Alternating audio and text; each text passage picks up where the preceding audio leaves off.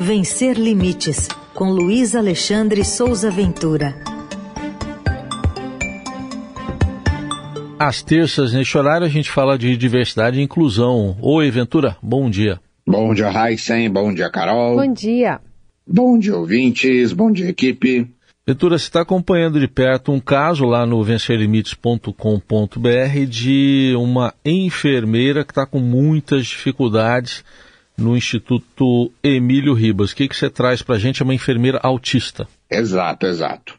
Olha, Heisen, nos debates, eventos, seminários, palestras, treinamentos e em qualquer atividade sobre inclusão no trabalho, tem uma máxima que se repete. É o seguinte, as empresas e as instituições públicas e privadas, elas querem um cadeirante que anda, um surdo que escuta e um cego que enxerga. Essa frase é constante nesses eventos.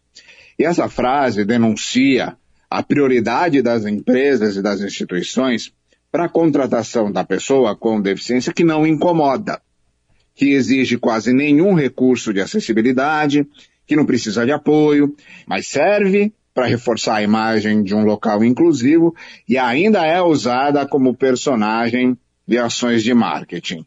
E um exemplo dessa prática é o caso do Instituto de Infectologia Emílio Ribas, denunciado pela enfermeira Isabelle Quedas Gadelho, de 24 anos, que é autista, foi aprovada no concurso, mas considerada inapta após uma perícia do Departamento de Perícias Médicas do Estado, que é o DPME. Essa reportagem está publicada exclusivamente lá no blog Vencer Limites. O resumo é, a Isabelle acusa o hospital e esse departamento de perícias de sabotagem e capacitismo para impedir que ela fosse contratada.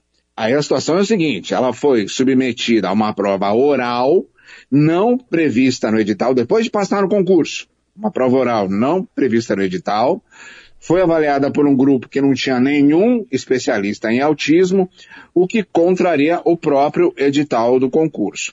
A Isabelle gravou um áudio especial aqui para a coluna, é, resumindo essa experiência dela nessa perícia. Vamos ouvir, por favor.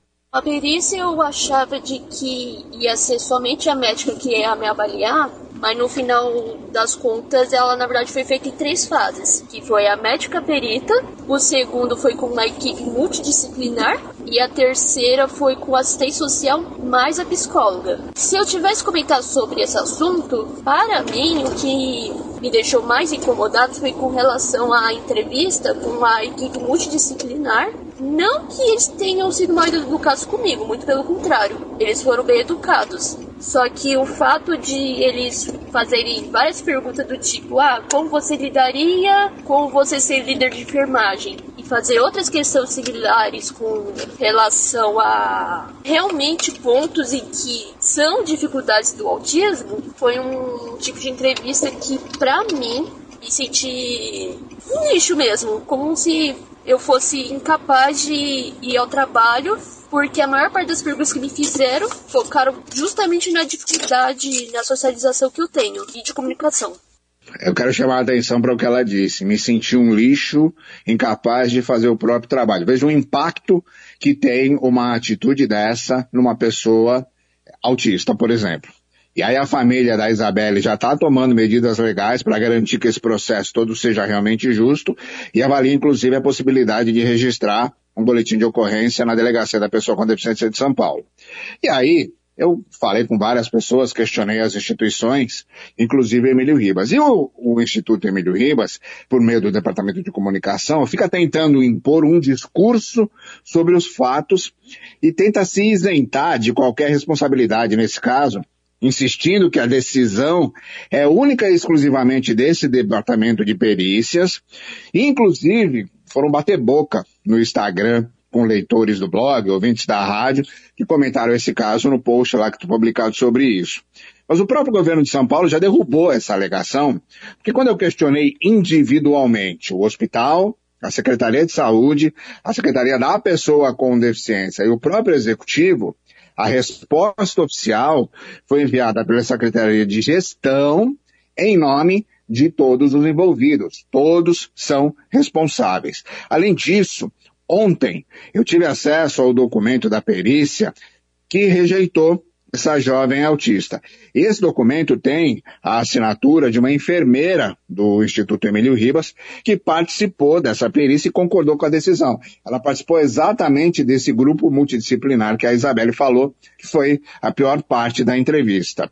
Eu questionei novamente o Emílio Ribas, eles continuam dizendo que essa enfermeira não teve decisão, ela só assinou por causa do questionário, continuam tentando impor o discurso sobre os fatos. Eu coloquei essa resposta do Instituto inteirinha lá no blog. Agora, os fatos são o seguinte. O fato é que a Isabelle foi uma das melhores alunas da faculdade de enfermagem, ela cursou a Unicid, se formou em 2020. Ela foi uma referência de conteúdo e conselheira de aprendizado nessa faculdade. Nessa época, ela nem, nem ela e nem a família sabiam com certeza que ela é autista, veja isso. Porque ela foi diagnosticada, é, esse nessa época o diagnóstico dela ainda não havia sido confirmado. E depois de formada em 2020, antes de saber que era autista, em dezembro de 2021, a Isabela foi aprovada em um concurso da Prefeitura do Guarujá, aqui no litoral, para fazer um trabalho temporário de um mês, em janeiro de 2022. E ela não participou desse concurso e não foi aprovada nesse concurso na condição de pessoa com deficiência. Ela foi aprovada na condição de pessoa sem deficiência, porque ela não sabia ainda que era autista e não tinha um laudo que confirmasse isso. O outro fato, que é o fato mais importante, é que a Isabelle foi massacrada em um interrogatório que inverte a proposta da inclusão e reduziu essa jovem autista às próprias dificuldades, as coisas que ela não escolheu ter e as coisas que ela não consegue controlar. E o que sequer foi considerado na avaliação sobre essa enfermeira e o trabalho dela no Instituto Emílio Ribas foram as metodologias de emprego apoiado, apesar da lei que foi publicada na primeira página do Diário Oficial de São Paulo no dia 8 de março, que instituiu a política estadual de trabalho com apoio para pessoas com deficiência.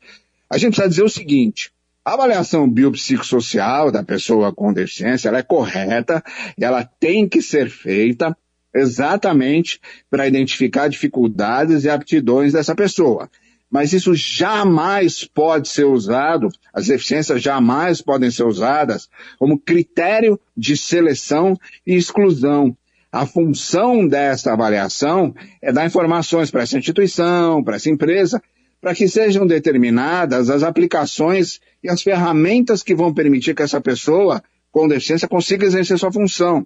E aí é o seguinte, para um programa de inclusão no trabalho funcionar de maneira correta, ser bem estabelecido, bem estruturado, é essencial que essa organização da situação apresente os recursos de acessibilidade que ficam à disposição da pessoa para que ela possa trabalhar. Um exemplo muito simples disso é o seguinte: se uma pessoa com deficiência, um cadeirante, for trabalhar num prédio que não tem elevador, o problema não é a pessoa com deficiência, não é a cadeira de rodas, o problema é a falta do elevador. E aí tem que se resolver o problema dessa maneira. Tem um monte de instituição que aplica metodologia de emprego apoiado, inclusive, eu vou citar aqui, o Instituto Jô Clemente, provavelmente um dos mais competentes e experientes nesse setor, que já trabalha na estrutura do governo. Ele é responsável pelas equipes de atendimento especializado à população com deficiência em delegacias da capital, nessa própria delegacia da pessoa com deficiência, no litoral no interior. Finalizando é o seguinte, hoje a Isabelle vai ser submetida a uma nova avaliação pelo Departamento de Perícias, após o pedido do pai, após uma pressão do pai, e acreditamos que haverá agora nessa avaliação a presença de especialistas em autismo e que essa avaliação vai ser utilizada de maneira correta e não como uma ferramenta de exclusão. Então agora nós vamos aguardar o resultado desse trabalho.